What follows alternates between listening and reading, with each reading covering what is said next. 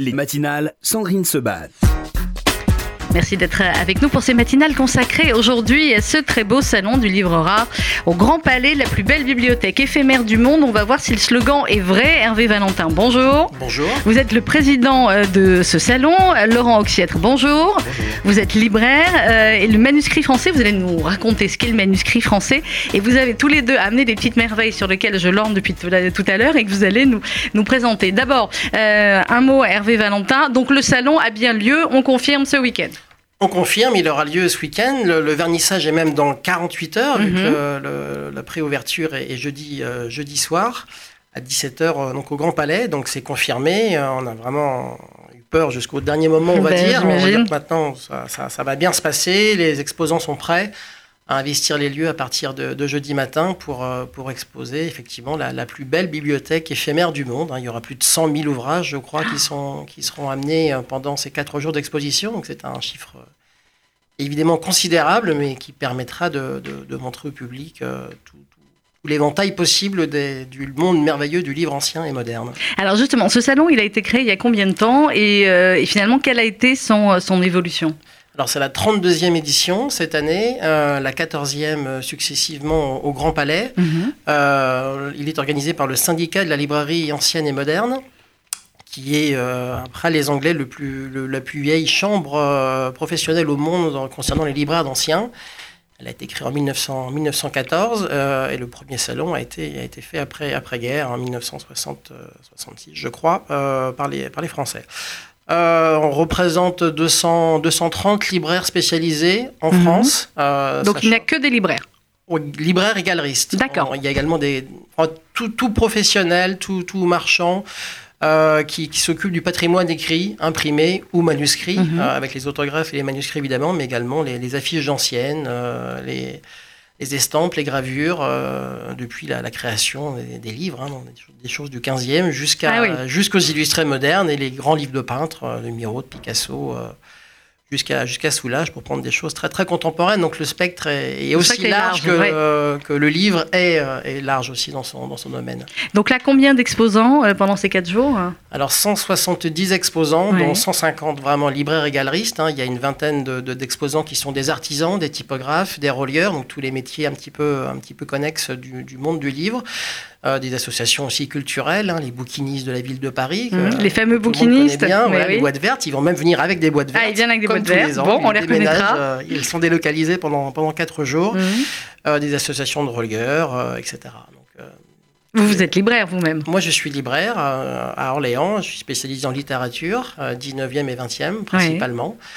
Euh, voilà, mais il y aura toutes les spécialités qui seront évidemment euh, représentées. Euh, c'est vraiment une spécificité pour, le, pour les membres du, du, slam. Ils ont quand même tous une petite spécialité. hein. Ce ne sont pas des, des libraires généralistes. Ordinaire, oui, oui, on est d'accord. Euh, voilà, donc ils ont chacun un domaine de compétences dans lequel ils sont vraiment experts et c'est vraiment la vitrine que l'on souhaite montrer et que chacun des exposants veulent, veulent montrer à partir de jeudi. Alors, vous nous raconterez peut-être comment vous, vous êtes arrivé à, à vous spécialiser là-dedans. Laurent Auxiette, racontez-nous, vous, votre, euh, votre librairie, le manuscrit français, c'est particulier comme librairie. C'est quoi le manuscrit français? Alors, le manuscrit français, au départ, c'est né d'une passion Mhm. euh, pour les écrits.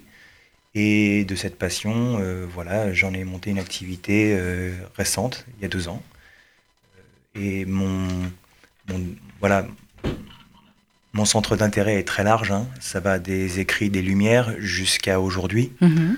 Donc voilà, je vais aussi bien prendre une lettre de Madame de Maintenon qu'une lettre de Jacques Messrine euh, et tout ce qui est au milieu. Euh, je n'ai pas, voilà, je suis pas spécialement focalisé sur la littérature euh, comme Hervé. Je vais aussi faire euh, de l'histoire. Euh, je vais aussi faire donc évidemment littérature, les sciences Oui. et les arts, les lettres de peintre. Donc tout ce Voilà. qui est manuscrit, on est Tout ce d'accord qui le- est encre sur papier, ouais, Tout ce qui est encre sur papier, c'est encore plus joli. Et avec Ouais. du contenu, avec du sucre. Oui, avec, avec du sens, euh, clairement. Euh, comment est-ce qu'on trouve tout ça, euh, Laurent? Est-ce que c'est un travail de longue haleine? Est-ce qu'il y, a des- il y a des niches particulières? Est-ce que Comment ça se passe pour trouver, est-ce que vous, par exemple, ce que vous nous avez ramené ce matin et dont on va parler dans un instant, un, un manuscrit inédit de, de Zola? Alors, on achète, en ce qui me concerne, par différents biais, Oui. par les ventes publiques, mais aussi par un réseau de collectionneurs de manuscrits qui vont être amenés à me contacter et me proposer des écrits qu'ils ont, dont ils ont hérité ou bien qu'ils ont eux-mêmes acheté quelques années auparavant. Voilà. ce manuscrit que je vous ai rapporté, donc qui est un manuscrit inédit d'Émile Zola, en pleine affaire Dreyfus, donc est resté dans le fond Alfred Cortot. Alfred Cortot, c'était donc un pianiste pédagogue du XXe, qui était comme Stéphane Zweig, un, amateur euh, chevronné, très chevronné de, livres et de manuscrits. Euh, donc euh, Cortot, son fonds a été vendu par sa petite fille l'an dernier mhm. en vente publique, dans lequel figuraient de nombreuses lettres de Baudelaire, de, nombreuses, de nombreux écrits de, peintres, de Chopin, etc. Incroyable. Et également ce manuscrit qui est tombé du ciel littéralement, puisque quand je l'ai mis en face d'Alain Pagès, que vous avez déjà reçu. Oui, quand on a reçu. Ah, bah, je vois que vous êtes bien au courant. Euh, il, a, il, est, il, est, il, est, voilà, il est tombé en émoi, euh, littéralement. Et il a fait. Euh, il a exulté et, m'a fait une, magnifique fiche, m'a permis de, voilà de ce manuscrit qui donc qui n'est pas daté, mais que lui, au lui travers de différents fragments du manuscrit, a réussi à dater exactement à un moment précis. D'accord. J'ai le droit de le toucher? Évidemment. Oh là là là là, ça c'est cadeau, ça c'est extraordinaire. Manuscrit inédit d'Émile Zola. Tout le monde ne pourra pas le toucher, hein, j'imagine. Après, on s'est voilà, voilà. on s'est désinfecté les mains. J'ai une chance incroyable. Euh, c'est extraordinaire.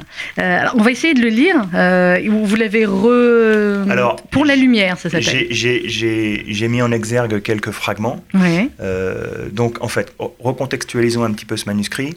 Il a été écrit donc Zola euh, écrit le fait publier dans l'Aurore, donc euh, dont le rédacteur en chef est Clémenceau, euh, publie J'accuse. Le titre a été trouvé par, enfin, a été trouvé par Clémenceau. Mhm. C'est Zola qui, sur deux pages et demie, une page et demie, pardon, va reprendre toute l'affaire Dreyfus et va en, donner toutes les irrégularités et va créer, la justice. Voilà, mm. exactement.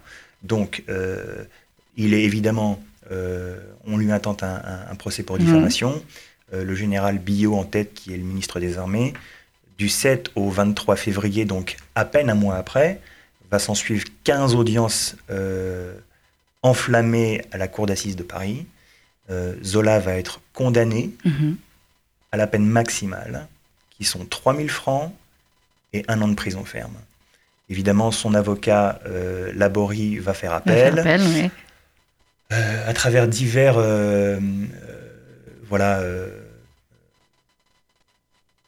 manigances politico-judiciaires, on va arriver à un troisième procès en cour d'assises qui se tiendra à Versailles en juillet. Zola est définitivement condamné, toujours à la même peine, mhm. un, an. de prison, 3000 francs d'amende, le 18 juillet à Versailles.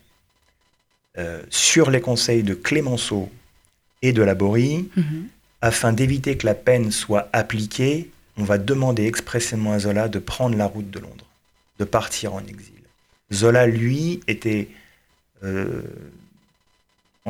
de ce que nous disent les archives, était prêt à assumer cette peine. On va Il était prêt à Le clan, le clan, le clan de Réfusard va, mm. va, vouloir gagner du temps. Mhm. Donc, euh, on demande à Zola de se rendre à Londres. Il va se rendre à Londres le 19. Il va arriver au Grosvenor Hotel à la gare Victoria. Il va s'inscrire donc euh, il va, il va s'inscrire dans le registre euh, sous le nom de, évidemment de Monsieur Pascal, un pseudonyme pour pas qu'on le reconnaisse. Et euh, il est seul, il connaît personne et il est parti avec un baluchon sous le bras. Voilà, c'est à peu près ça. Et il va écrire le soir même donc le 19, son, sa première journée d'exil, il va écrire ce manuscrit. Ce manuscrit qu'on lui caché dans les mains. Voilà, et qui va, qui, va, qui va vouloir justifier de son départ en exil. Il va reprendre, donc c'est là où on voit effectivement euh, euh, cette connexion entre j'accuse et pour la lumière. Donc pour la lumière, c'est en quelque sorte une suite mhm, de mais oui, j'ai commencé juste à lire en même temps que vous, vous J'accuse, j'accuse, s'arrête, j'accuse, s'arrête euh, à l'acquittement d'Esterhazy euh, en, janvier 98. Mhm. Et le 13 janvier 98, J'accuse paraît. Dans ce manuscrit, il va reprendre, euh, euh, il, va, il va reciter sa lettre J'accuse, donc sa lettre ouverte au président Félix Faure, et il va, re, il, va, il, va, il va reprendre toute la série de procès qui s'en est suivie jusqu'à ce jour euh, du départ en exil. Bernard Lazare, et, qui, qui s'était rendu, qui donc a été le premier avec l'ami de Zola, Desmoulins, qui, qui, ont été les deux les premiers à rendre visite le premier jour d'exil de Zola Mhm. euh, à Londres. Euh, donc euh, vont repartir avec ce manuscrit sous le bras. Donc il leur donne ce manuscrit. Voilà, Il voulait exactement. qu'il soit publié Bernard Lazare, alors exactement. Ouais. En fait, voilà, le même jour, euh, Clémenceau, sous la, la signature de Zola, mais c'est lui qui va rédiger l'article, va, va, va faire paraître le 19 euh, ou le 20 juillet un article qui s'appelle Pour la preuve. Mhm. Zola en aura connaissance, il va écrire cet article pour la lumière euh, afin de, de donner sa propre vision des choses. Clémenceau, très vraisemblablement, ne va pas juger utile de le publier. De publier. On va surtout demander à Zola de se taire, Oui. de rentrer Il dans un considère que maintenant il faut qu'il se taise. Voilà, exactement. C'est terminé. euh, et Zola va se taire pendant près d'un an, puisqu'il reviendra Il va rester à Londres pendant un an. un an. Mhm. euh, il va se sentir très très seul. euh, il va donc j'ai également trois lettres euh, que je présenterai au Grand Palais, Mhm. donc qui sont euh, écrites. Euh, Il y en a une d'octobre euh, 98, une de février 99, dans laquelle il se réjouit de la mort de Félix Faure, puisque Oui. Félix Faure était un Andy Dreyfusard Ouais. euh, notoire, et évidemment une lettre de la fin euh, de son exil. Donc on va avoir des fragments de vie de Zola à Londres. Euh, chacune va parler de l'affaire, et on va, on va. Il continue finalement à parler tout le temps de l'affaire. Il Oui, continue à en être mais, totalement. mais à titre euh, strictement, oui, oui, privé. strictement privé. Et voilà. Donc ce manuscrit est le seul euh, par- euh, qui, qui, qui, qui- qui relate l'affaire Dreyfus Mhm. euh, depuis son exil londonien. Voilà. Et on sait pourquoi Clémenceau n'a pas voulu qu'il soit publié. Euh, Clémenceau, euh, donc sa stratégie était dorénavant de, de, de- voilà, il a, il a jugé en tout cas que, que Zola avait fait son coup d'éclat Mhm. Et qu'il fallait pas. et qu'il fallait et que voilà, maintenant que la condamnation avait été donnée, afin de gagner du temps, ils ont voulu le faire partir à Londres et voilà, Clémenceau est parti sur une autre stratégie après. Euh, il a il a voulu, il a dit à Zola voilà, tu as fait ton travail maintenant. Euh, temporisons les choses de ton côté et, et reviens quand ça s'est un peu calmé. Voilà. Alors j'imagine, vous parliez d'Alain Pagès tout à l'heure, j'imagine effectivement le, le, le bonheur que c'est. Je vais les- juste lire le début, c'est très lisible. hein. Il a une écriture Oui, il a une absolument. écriture reconnaissable euh, entre tous, bien sûr. Voilà. Euh, pour la lumière, il faut pourtant répondre à toutes les sottises qui se disent et s'impriment. Rien n'est- d'une imprudence plus jésuite euh, que de prétendre euh, que mes amis et moi nous fuyons le débat et que nous esquivons la cour d'assises pour ne pas avoir à faire la preuve que nous avons promis de produire. La vérité aveuglante et pourtant que ce sont nos adversaires qui, dès le premier jour et par les moyens les plus monstrueux, se sont efforcés et s'efforcent encore de nous fermer violemment la bouche, etc., etc. Bon, le reste, vous allez aller au Et salon va- et vous allez va, le il lire. va dire une phrase magnifique. hein. Oui. Euh, il va dire de toute ma lettre au président de la République, donc le fameux Mhm. J'accuse, on avait savamment extrait quelques lignes limitant les poursuites uniquement pour empêcher l'affaire, la vérité de, de se faire jour sur l'affaire Dreyfus. Enterrer l'affaire, tout l'ardent désir était là. Donc, et à la fin, il finit par cette formule magnifique qui rappelle un peu J'accuse. Nous resterons les soldats impassibles du vrai, incapables d'une reculade, capables de tous les sacrifices. À noter un dernier détail, c'est que J'accuse, c'est je. Oui. Pour la lumière, c'est nous.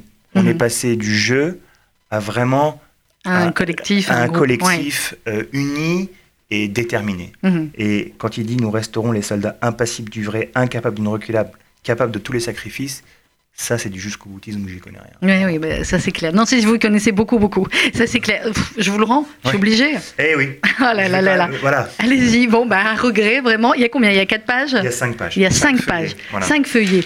Euh, clairement, donc ça, ce sera exposé, ce manuscrit, ce petit bijou, ce sera exposé euh, dans le euh, dans le salon du livre rare. Euh, Hervé, là, on a on a Laurent qui est un connaisseur absolu, qui raconte ça Ah avec non, beaucoup non. de passion. Bah si, quand même, un petit peu, jeune homme.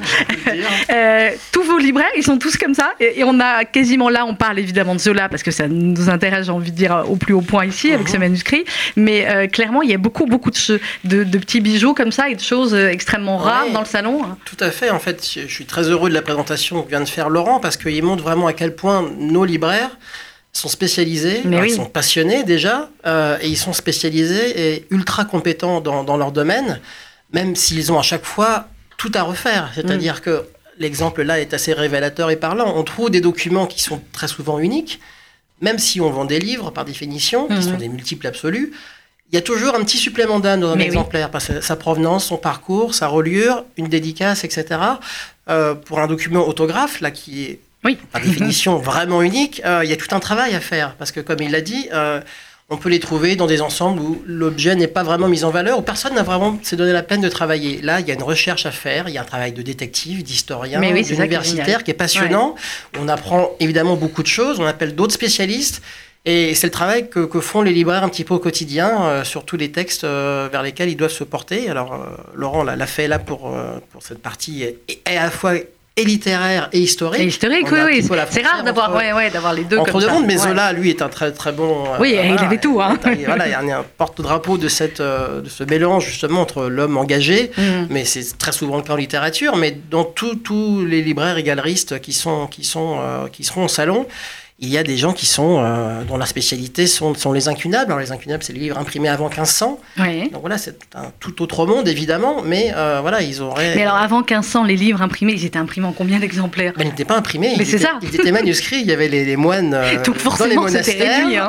il fallait plusieurs mois, voire plusieurs années pour, pour dupliquer ces ouvrages. Hein. Mhm. L'imprimerie est inventée par Gutenberg, Après. tout le monde sait.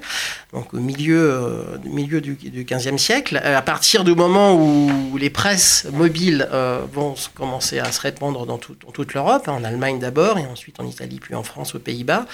Bah, le savoir va se démultiplier et on va imprimer les livres euh, à partir de ce moment-là, euh, petit à petit.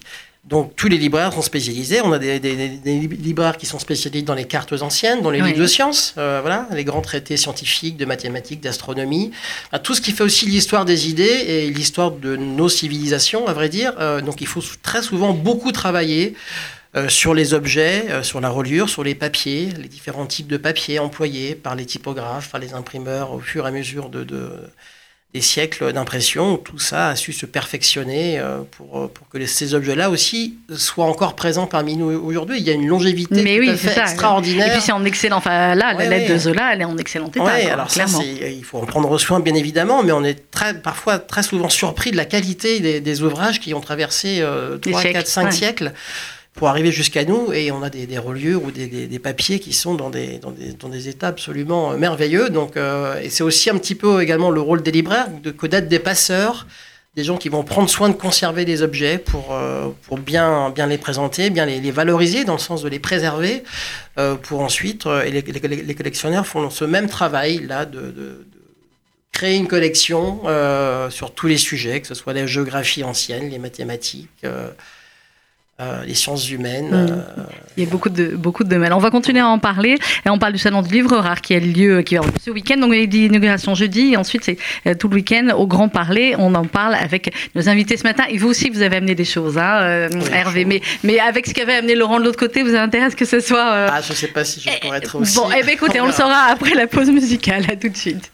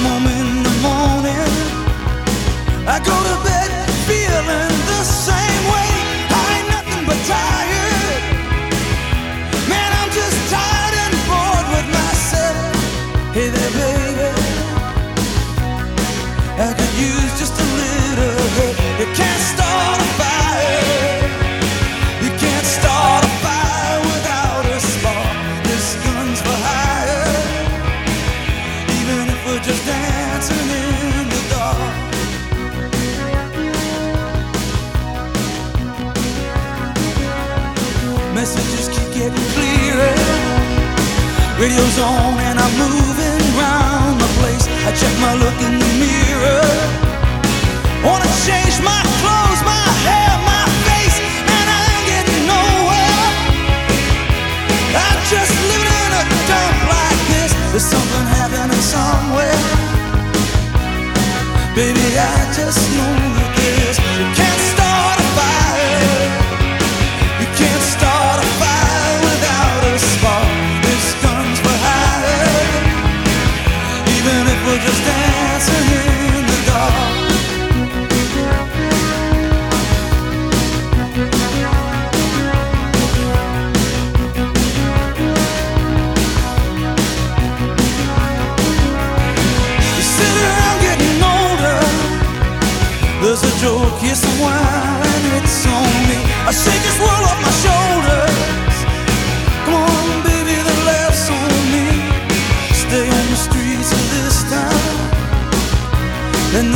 carving you up alright. You say you gotta stay hungry.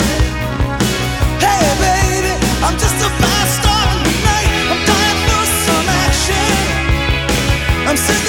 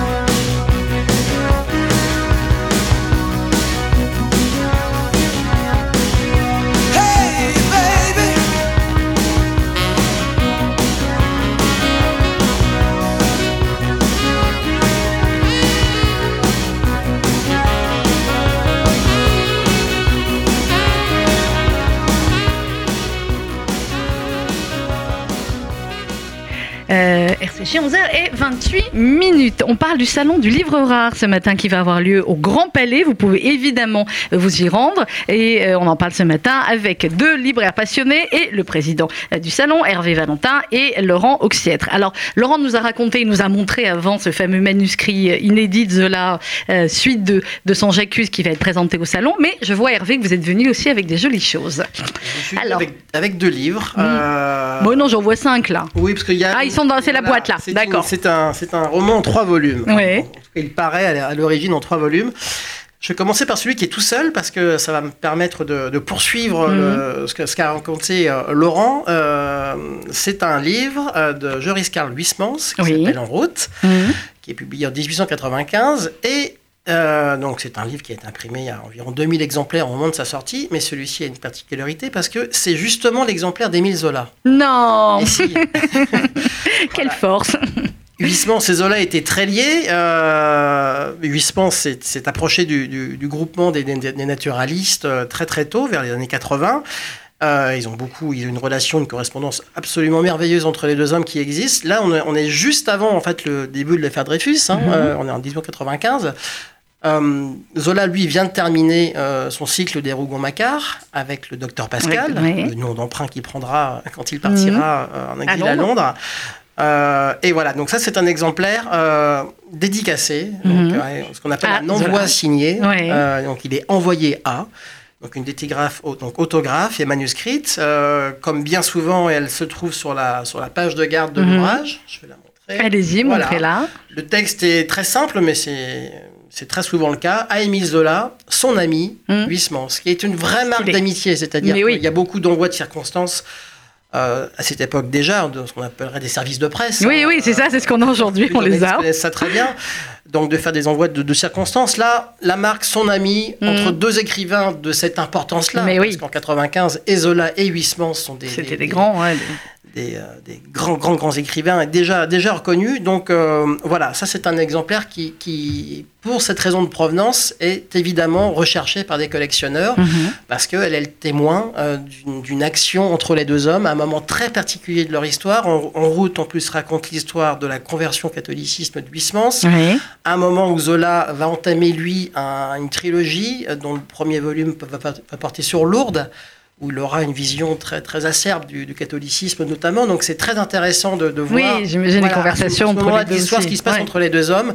Et voilà, et là aussi, on est dans quelque chose d'unique, parce qu'il n'y a évidemment qu'un seul oui, seul exemplaire, exemplaire offert par dédicacé. Vous l'avez retrouvé comment celui-là alors Euh, du- chez un collectionneur privé qui Ouais. l'avait qui l'avait acquis il y, a, il y a près de 30 ans euh, chez un libraire. Mhm. Voilà, et il a, il a décidé de, de, De vous le vendre. le Comment, vendre. comment on détermine, je vous pose la question finalement à tous les deux, comment on détermine les- une cote? D'abord, est-ce qu'il y a une cote pour euh, certains livres, euh, certains ouvrages? Est-ce que c'est vous qui l'a déterminé Est-ce que, euh, voilà, comment on détermine le prix de quelque chose qui, a priori, n'en a pas vraiment C'est toujours, euh, c'est toujours compliqué. C'est le travail justement d'un expert et d'un grand spécialiste qui a, qui a à la fois l'habitude, euh, parce qu'il est au cœur de, de, ce qui se passe, et il fait une sorte de veille quand même sur mhm. l'actualité, de ce qui se passe chez ses confrères, de ce qui se passe dans le domaine des ventes publiques. Euh, et puis après, euh, chacun a son domaine d'expertise où on, on, connaît à peu près la valeur des choses, même si tout est toujours sujet de, de variation. Bien sûr. Euh, de mode aussi, euh, d'environnement, et puis de qualité d'exemplaire. C'est-à-dire que, qu'un exemplaire, là pour reparler des livres, euh, qui sont donc des multiples, c'est toujours compliqué. Il y a des livres les gens très souvent nous disent ah mais sur internet ou chez tel libraire j'ai vu ce livre là ça vaut tant mais c'est toujours à nuancer parce que justement il y a une spécificité d'exemplaires de papier de tirage de reliure etc qui peuvent être euh, voilà donner des grandes grandes variations. prix. Donc je dirais que c'est l'expérience qui, qui, permet d'approcher au mieux la, la justesse d'un prix euh, quand il faut quand il faut en proposer un, que ce soit à la vente mais aussi à l'achat. Oui, à l'achat bien sûr. Prendre l'exemple du collectionneur là, lui il l'avait acheté à qui plus de 30 ans évidemment. Euh, voilà, il a fallu nous proposer un prix qui soit un prix juste évidemment. donc tout ça, est... je parle aussi Laurent, mmh. tu veux ajouter? Laurent, comment vous déterminez le prix? Comment voilà, fait manuscrit Oui, on va pouvoir donner une cote euh, sur euh, une lettre de Georges Sand, mhm. euh, qui a énormément écrit, correspondance à profusion avec des parfaits inconnus ou des gens illustres. Bon, quand elle écrit un parfait inconnu et qu'elle raconte comment elle a cuisiné sa salade de tomates la veille, voilà, ça va être 300-400 euros. Voilà, bon. Quand même pour une recette de salade de tomates. Oui, mais, bon, Georges Sand. Mais c'est un écrit. oui, oui, non, mais après, voilà, ce qui va déterminer vraiment, euh, à partir du même auteur, justement, prenons mhm. Georges Sand. Georges Sand, sur un même papier, avec la même écriture, la même signature, qui va parler, voilà, une lettre qui va être envoyée de Valdemosa, euh, en compagnie de Chopin, euh, voilà, à Majorque, et qui va raconter comment les mélodies de Chopin, en train de composer ses préludes, envoûtent tout, tout, tout, le village. ouais, ça, ça va faire 20 000 euros. Oui. Donc euh, c'est le même papier, c'est la même écriture, c'est le même personnage. Mais on est, c'est le contenu historique qui va faire autre chose. Après, il y a aussi d'autres petits détails qui vont faire qu'un manuscrit va être ou une lettre va être voilà va varier avec les prix. Euh, les gens aiment beaucoup, s'attachent beaucoup à la signature. Oui, il est signé là, Zola? Oui, tout est signé. Mhm. Alors de Londres, ce qui est assez drôle, c'est que donc Zola a toujours signé Émile Zola. Oui. Une belle signature. Oui, oui, oui, on la voit très bien. Mais de Londres, il écrivait Enfin, signé Z. Z. Ouais. Z, euh, voilà. Incroyable. Ouais. Z ou E. Euh, façon de peut-être de crypter. Bon, évidemment, tout le monde reconnaît son écriture, oui. mais de Londres, il, écrivait juste. Il écrivait juste avec le Z. Ah oui, là, vous en avez plusieurs. Ça, tout ça, c'est en vente. Vous pouvez donner une idée d'ordre de, de, prix ou pas? Alors, effectivement, voilà, euh, comme, comme Georges Sand, Zola a énormément écrit. Il y a mhm. beaucoup de lettres de lui sur le marché. Mais ce qui va faire que Zola va coûter plus cher sur une lettre, c'est quand il va parler de Germinal, quand il va parler de l'assommoir. Ah ouais, et puis là, quand il parle de l'affaire Dreyfus, on est d'accord. Et quand il va parler de l'affaire Dreyfus, voilà, c'est pour ça aussi qu'on aime Zola. Donc ces lettres-là, euh, qui sont toutes les trois d'un vrai intérêt historique avec des formules assez, assez belles, euh, je les proposerai à 7000 euros pièce. Euh, voilà, euh, maintenant, c'est vrai qu'on peut acheter aussi des lettres de Zola à 500 euros. Oui, mais, bon, c'est pas les mêmes. Non, non, mais la, la, rareté, non, non, mais on est d'accord, c'est pas du tout un prix, moi, qui m'affole pour des choses, enfin, pour des, des sublimités euh, comme celle-là. Alors, vous avez autre chose encore, Hervé, je n'ai pas oublié. Là-bas, il y en a trois là-bas. On va rester au 19e siècle mhm. avec un auteur étranger, un auteur russe, Léon Tolstoï. Oui. voilà, ça nous va aussi. L'édition originale de Guerre et Paix. Ouais. alors, ça montre bien aussi les, les parcours des ouvrages et de l'impression des, les, frontières naturelles mhm. et les passerelles entre les pays euh, à ce moment-là. Euh, Tolstoï parlait parfaitement bien le français. Hein. Il y a une correspondance avec, avec Maupassant et même avec Zola aussi. Euh, et la première édition française, donc la traduction, elle est supervisée par Tolstoï en Russie et elle est imprimée à Saint-Pétersbourg. D'accord. Euh, c'est Tolstoy qui s'occupe de, faire cette édition-là. Elle a imprimé simplement 500 exemplaires qui sont envoyés. Euh, on est quand même en 1860. Oui, oui, oui. avec toutes les difficultés qu'on peut imaginer, pour être vendu pour le compte d'un imprimeur russe et diffusé par la librairie Hachette à Paris. C'est excessivement rare d'avoir cette édition originale. Hachette L'année suivante fera euh, ce qu'on appelle couramment l'édition originale française de Guerre et Paix, mais la vraie édition originale, elle est imprimée un an plus tôt à Saint-Pétersbourg euh, en 1879. Voilà, donc c'est Donc c'est celle que voilà, vous avez alors, vous pouvez la voilà, montrer il existe très très peu d'exemplaires comme celui-ci. Il y en a, il y en a quatre exemplaires en bibliothèque euh, seulement. C'est vraiment très très peu. Et celui-ci est le seul exemplaire qui soit à la fois avec des reliures d'époque Mhm. et surtout avec ses couvertures originales qui sont conservées. Ouais, le titre est où? Il est sur la tranche ou il, est, sur la, toujours il est sur, sur le la dos. tranche? Le dos. Le dos, Voilà, d'accord. Ça s'appelle le dos. La tranche. La tranche est au-dessus. Voilà. Donc là, comme le, le Guerre et Paix est en trois parties, Oui. euh, le, le Partie volume est publié Mhm. en, en trois parties. Donc on a donc trois volumes 1, 2 et 3. Voilà. Donc ça, c'est d'une vraie rareté Mhm. parce que alors c'est un multiple, mais avoir un Mais même, de ouais. cette qualité-là, euh, les papiers russes en plus sont très souvent de très mauvaise qualité. Donc les, sur les 500 exemplaires qui ont été envoyés à Paris, ils ont été vendus simplement sans reliure, Mhm. vraisemblablement. Ils ont été sûrement abîmés, des tomes ont été perdus. C'est pour ça que on- là, on est vraiment d'une question de rareté. On Rareté, parlait de quel, ouais. est, quel est le prix Là, on est sur quelque chose qui est excessivement rare. Euh, pourtant, ça n'a que 150 ans. Ça a déjà 150 Ça a déjà, on peut dire, Mais 150 ans, euh, ouais. voilà, si y a peut-être 15 ou 20 exemplaires dans le monde maintenant, Mhm. a priori. Oui, pas donc clairement, plus. voilà. Et on en a un dans le studio sur les Donc, 15 vous en exemplaires. avez un, vous en avez un ici. Donc voilà, euh, tout ça fait. Il y a la rareté. euh, la signature de Zola aussi est un bon exemple. Ah bah C'est oui, là, il ouais, signe Z. Alors, ouais.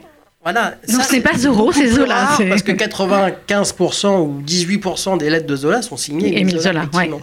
Donc là aussi, ça peut participer de la, de la- du petit plus d'un Mhm. document parce qu'il a une petite par- particularité sur le lieu où il a été euh, rédigé, à qui il est envoyé. euh, voilà, des, ce sont des objets aussi. Avant Mais tout. oui, c'est ça, c'est des objets euh, d'art, ouais. Surtout pour les manuscrits, beaucoup Mhm. plus que les livres où il y a aussi un goût pour les vers le texte qu'on a aimé qu'on souhaite posséder en édition originale ou avec une, euh, quelque chose d'un peu, touchant comme la dédicace dont on a parlé oui, tout à l'heure. Clairement. On va parler dans un instant de l'agenda de Gainsbourg. Du coup, je vais demander à mon réalisateur Daniel Tapia, il m'écoute bien sûr, Daniel, euh, de nous retrouver la chanson Le sable et le soldat de Gainsbourg, parce que je voudrais la faire découvrir à mes invités. Je, je leur en ai parlé hors antenne. Un mot, euh, Laurent, que vous me disiez tous les deux, qu'est-ce qui vous a amené finalement à être libraire? Est-ce que c'est l'amour euh, du livre, c'est l'amour des auteurs? Et, et de qu'est-ce qui vous a amené à vous spécialiser finalement dans, dans ces livres rares, dans ces manuscrits euh, pour vous, euh, Laurent Alors moi j'ai constitué au début une collection très modeste autour de la Révolution française, des écrits de Danton, etc. Oui, mais quand vous étiez petit, vous vouliez être libraire, c'est ça Ah, Je, tout, fais la. Ah bah voilà, vous voyez, c'est ça que je savoir. ne destiné à être libraire, mais alors rien du tout. Mhm. J'ai commencé à lire très très tard Ouais.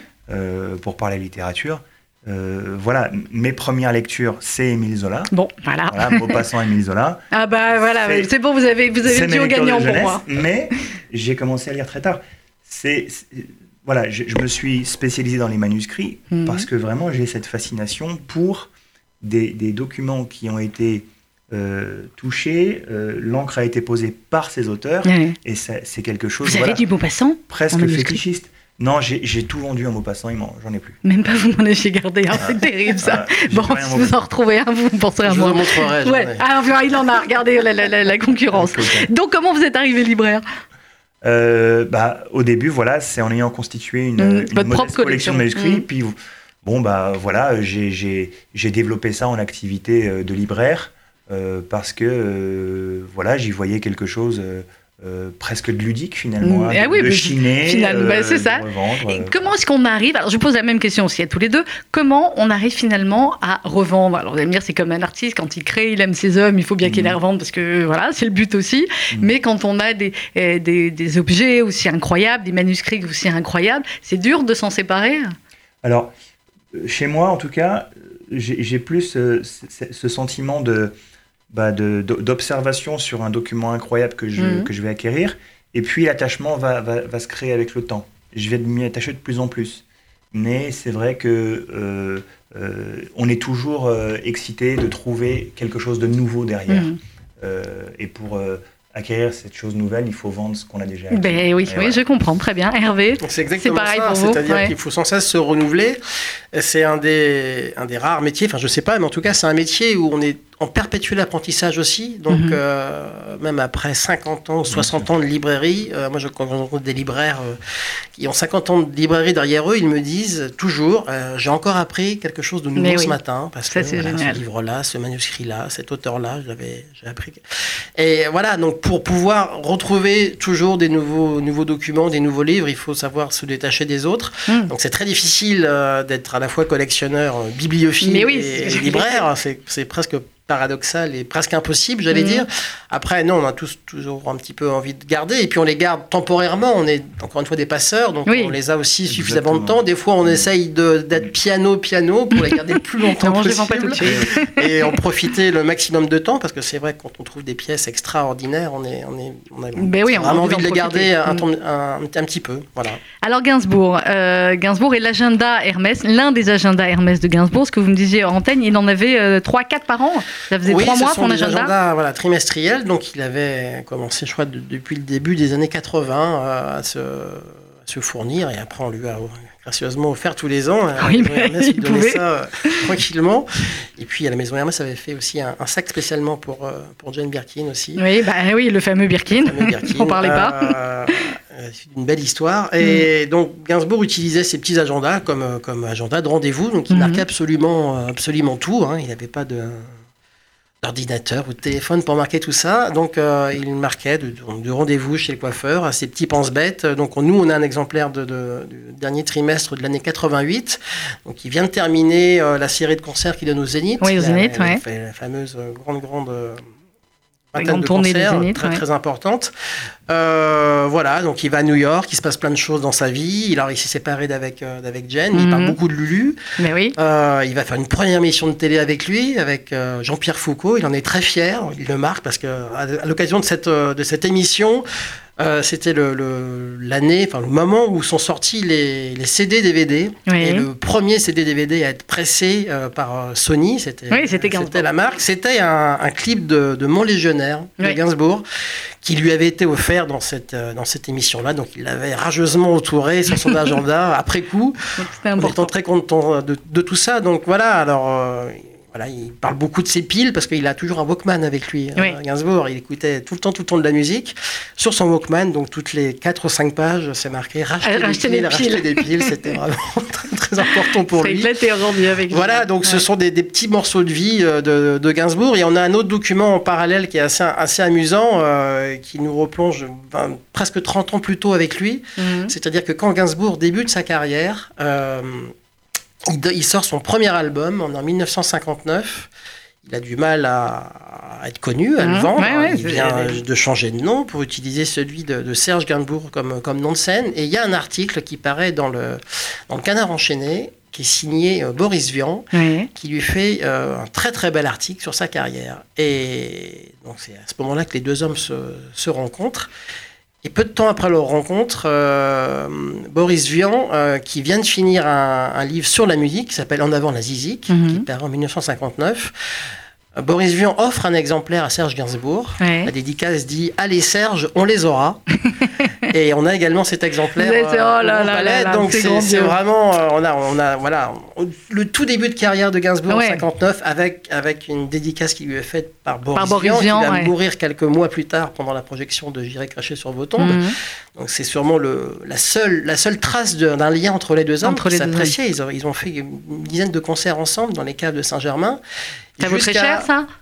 Ça vaut 10 000 euros. Oui. Ouais, c'est un morceau d'histoire. voilà. C'est un morceau d'histoire, je sais. Je, je pose la question comme ça. Morceau hein. bon, rassurez-vous, au Grand Palais, il y a aussi, euh, on a un espace qui s'appelle le stand découverte, euh, où tous les libraires euh, jouent le jeu et apportent entre, entre 10 et 20 ouvrages Mhm. Euh, qui sont à moins de 200 euros. Ouais. Et pour bien montrer aussi que le livre ancien et la collection de livres ou même d'autographes, Ça peut commencer, être mais oui. quelques dizaines ou quelques petites centaines d'euros, euh, comme l'a dit Mais oui. euh, Laurent, un voilà. petit billet de Georges Sand ou d'Émile Zola pour une prise de rendez-vous ou un, un remerciement pour, un- pour une lettre envers un jo- un c'est journaliste. mieux qu'un bouquet de fleurs, on est d'accord. Voilà, C'est- et c'est- voilà, c'est très très joli et voilà, ça ne, ce ne sont Et pas ça des ne- budgets oui. de dizaines de milliers d'euros. Non, et puis on ça parle ne- beaucoup d'argent et de ces de très montants qui, qui sont Non, importants évidemment, mais il y a le, le panel aussi est très très large et on a aussi une dimension de, de pédagogie et de Mhm. montrer aussi que que tout ça n'est pas n'est pas une niche sur le marché de la collection, mais mais que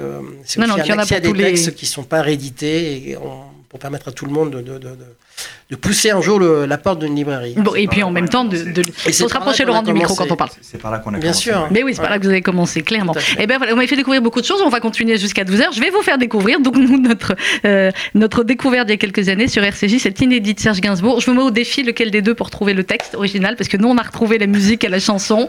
Voilà, où est le texte? Est-ce qu'il est, quel- il est forcément quelque Il est part? forcément. Il est forcément quelque part. ouais. Ok, et ben voilà, rendez-vous l'année prochaine, faudra qu'on le On retrouve. En. Écoutez, c'est Serge Gainsbourg sur RCJ.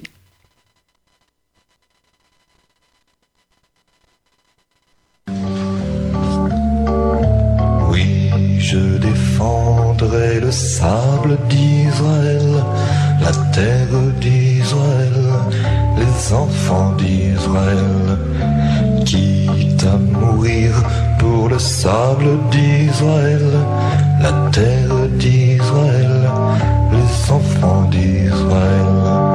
Je défendrai contre tout ennemi le sable et la terre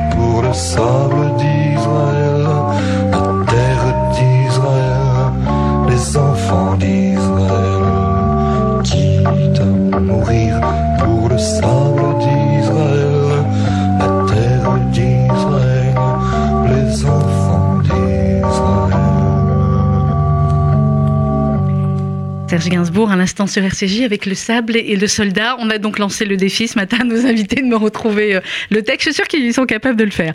Alors, le, hein, oui, Très. Très beau texte. hein. C'est- euh, voilà. Alors quand on connaît bien Gainsbourg, c'est euh, évidemment extrêmement émouvant et surprenant. Mais pour ceux, et j'ai reçu beaucoup de spécialistes de Gainsbourg dans cette émission, qui tombaient un petit peu des, des nues de cette déclaration euh, euh, d'amour incroyable effectivement à Israël et, et au peuple juif. Mais quand on connaît tout ce qu'a écrit Gainsbourg, même parfois on, on va dire euh, au second ou troisième lecture, on comprend tout à fait.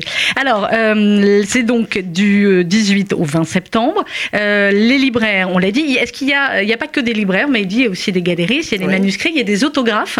Qu'est-ce qu'il y a en autographe un peu, un peu particulier peut-être qu'on peut trouver? Ah, tout n'a pas été encore dévoilé par mes, par mes confrères qui aiment bien. Ah parce qu'ils disent pas, ils Ah gardent non, genre ils disent pas moment. tout, non. Ah, Ils disent ah. pas tout. Ça fait ra- enrager notre, notre attachée de presse. Ah bah j'imagine, elle est là pour mettre en avant ce qui. euh. Mais, Moi c'est euh, comme ça qu'elle m'a pâté. hein. Elle m'a pâté avec le. Zola, le Non, non, je sais qu'il y aura des, hein. des très beaux documents autour de, de, de Kessel, du, du Marquis de Sade également. Mhm. Euh, un libraire va sortir des archives littéraires autour de la bibliothèque de Georges Pompidou. Euh, qui était un grand, grand passionné de, de poésie surtout, et il a même publié euh, une, anthologie de la, poésie française, qui est très très jolie, et je crois que le manuscrit sera, sera en vente euh, à Paris. Euh, voilà, après, euh, tous les domaines, encore une fois, de, de- de- des sciences et des arts sont, sont respectés. Dans la domaine, dans, dans- dans, euh, dans la limite où c'est possible. On parlait de rareté de manuscrits, il y a des, oui. des autographes qui n'existent quasiment pas. hein. Si vous voulez trouver un autographe de, Jean de La Fontaine ou de Molière, Ouais. euh, c'est très pas. difficile, ça n'existe pas. Enfin, ouais. Ça existe à quelques unités, mais Mhm. c'est d'une rareté folle, proverbiale, comme on dit. Voilà, mais sinon, je crois que dans, tout, dans tous les, les domaines possibles des beaux-arts, euh, de la littérature, de- des sciences, des voyages, on peut, on peut vraiment trouver euh, un, un bonheur et une émotion particulière en allant se promener dans les, dans les allées du salon, Mhm. parce que tout- tous les domaines vraiment sont, sont Sont- présentés. ouais. À partir de quand un autographe prend de la valeur? Est-ce que c'est terrible à dire, mais c'est au décès de la personne qui l'a euh, créé? Ou alors est-ce que c'est la rareté parfois qui va faire que, euh, voilà, comme il en a signé très peu, ça prend plus de valeur? Pas forcément l'ancienneté, parce qu'il y a des auteurs qui, qui euh, prenaient Anatole, France, par exemple, qui Mhm. était considéré au début du siècle comme le plus grand écrivain français. Euh, un autographe maintenant d'Anatole France, ou même une édition originale d'un ouvrage d'Anatole France, n'atteint pas des, des- des- des sommes euh, folles. Donc le temps, là, a fait son, son, son- son son affaire, mais dans le mauvais sens pour lui, on va dire, en termes de, de, de demande. Alors qu'il y a des écrivains contemporains, euh, prenons Michel Houellebecq par exemple. Oui, alors je crois que vous avez le premier texte de Houellebecq. Voilà, c'est ça? alors, euh, oui, enfin, il y a plusieurs de mes confrères. Il y a, voilà, il y a un- Christophe Champion euh, qui, qui a, lui, le premier texte paru de, de, de Houellebecq dans une revue quand il était euh, étudiant, euh, dans, dans un fanzine hein, euh, de, de, de- fac. Euh, voilà, ça c'est. Ou même une dédicace, une simple dédicace de Michel Houellebecq, aujourd'hui est déjà collectionnée. C'est-à-dire Ouais. qu'une dédicace de, de Houellebecq sur, euh, sur ses premiers ouvrages, ça a déjà une Ça valeur déjà une de valeur. plusieurs centaines, euh, voire davantage. Donc, euh, le temps, effectivement, euh, peut faire son affaire. Après, c'est une question de, de, de- de demande aussi, euh, Mm. et de rareté, encore une fois, et d'intérêt, pour parler des autographes, du, de contenu quand même avant tout. Pour le manuscrit, c'est quand même le contenu de ce que dit la personne Oui, qui est qui est important aussi. intéressant. Si c'est vraiment unique, avec une portée un peu, un peu historique ou importante pour sa vie ou son environnement, ça- c'est Mm. Là, ça, évidemment ça une donnée plus. qui est, Mm. voilà. Et pour les livres, c'est plutôt la rareté de l'ouvrage ou son tirage. Il y a ce qu'on appelle des grands papiers ou des tirages de tête ou des très belles reliures pour parler de livres anciens. Mhm. Il y a des livres qui ont été tirés au 18e, 17e à quelques dizaines d'unités. Donc euh, ils, sont, ils sont par définition rares. Donc euh, voilà, mais la rareté ne fait pas tout. Il y a des textes du 17e qui peuvent être excessivement rares, mais si le contenu pas, ouais, si le contenu est n'est pas. pas recherché, ça Mm. va pas non plus être d'un intérêt euh, particulier pour beaucoup de personnes. Donc euh, Est-ce qu'il y a quelque chose, euh, Laurent et Hervé, que vous recherchez depuis des années ou qui est le saint graal absolu du, du libraire ou du manuscrit Quelque chose que vous rêvez de, euh, de retrouver? De retrouver, oui. De trouver. euh, de trouver. Alors, il y a une lettre euh, de, de Paul Cézanne à Émile Zola Mhm. euh, qui a été retrouvée et qui est passée en vente euh, vers 2013-2014. euh, qui donc c'était cette fameuse brouille qu'il y avait eu entre Zola et Cézanne Mhm. suite à la publication par Zola de l'œuvre où effectivement Cézanne s'est reconnu lui comme personnage torturé dans, dans, ce, dans cet ouvrage. Et euh, il y a une, donc euh, un envoi, une lettre de, de, de, de Cézanne à Zola, euh, où Cézanne remercie l'envoi euh, de la Terre de Mhm. Zola. euh, donc, euh, qui vient contredire euh, cette euh, soi-disant soi-disant qui, euh, aurait ouais. eu lieu. Donc, cette lettre existe. Elle est quelque part. bien la voir. ouais, j'aimerais bien la voir. Très bien. Si c'est un de nos auditeurs qui l'a, appelez-nous. On a un adresse. Et vous, Hervé, le saint graal, votre saint graal J'ai pas de Saint Graal parce que Ouais. je me dis que le, le- le Saint Graal va arriver demain ou après-demain Ah, c'est et c'est une quête euh, qui n'est jamais terminée parce que Mm. à chaque fois que j'ai un livre extraordinaire, je me dis mais c'est- celui-ci, euh, si je m'étais dit il y a, il y a 5 ou 10 Que ans je que je tomberais eu. dessus, je, Ouais. je ne me serais pas cru. Donc euh, je me dis que ça continuera d'arriver euh, à force d'être d'être passionné, de faire des rencontres aussi passionnantes avec des gens qui sont dans cet univers-là et que Donc, c'est la- la- la quête, trouvaille euh, sera celle de demain et Ouais. on est pas là. Moi, je suis venu à la, à la librairie ancienne par, par passion euh, des lettres, euh, et puis de ces histoires-là qui sont à découvrir et ensuite à raconter. Donc, Mais oui, euh, c'est ça qui- un qui perpétuel travail. Et...